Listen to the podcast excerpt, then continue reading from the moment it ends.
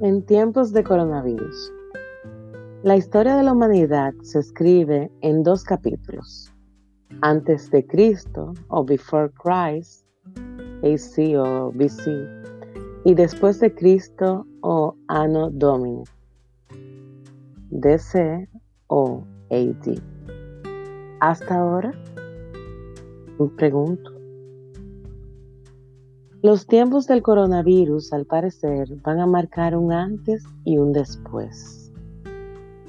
Pero eso será solo si la humanidad se comportara de una manera distinta, significativamente distinta después de la pandemia. Podremos hablar de un antes de los tiempos del coronavirus y un después de los tiempos del coronavirus.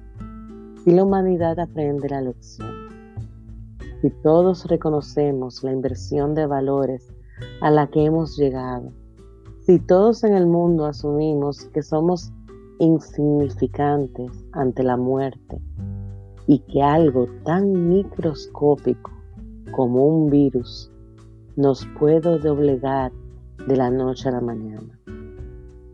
Mucho se ha hablado del cambio climático y de que esa sería la causa del final del mundo. Muchas vueltas y posposiciones había asumido como respuesta a la humanidad, convencida de que podía controlar hasta las amenazas del apocalipsis, hasta hoy. Un virus nos ha puesto a todos de rodillas y no exactamente para orar. Un microorganismo nos está demostrando lo insignificante que somos cuando queremos hacer las cosas unilateralmente con el único propósito de demostrar fuerza y protagonismo. Estamos escribiendo nuevos capítulos de la historia de la humanidad. Estamos siendo testigos de eso, no lo duden.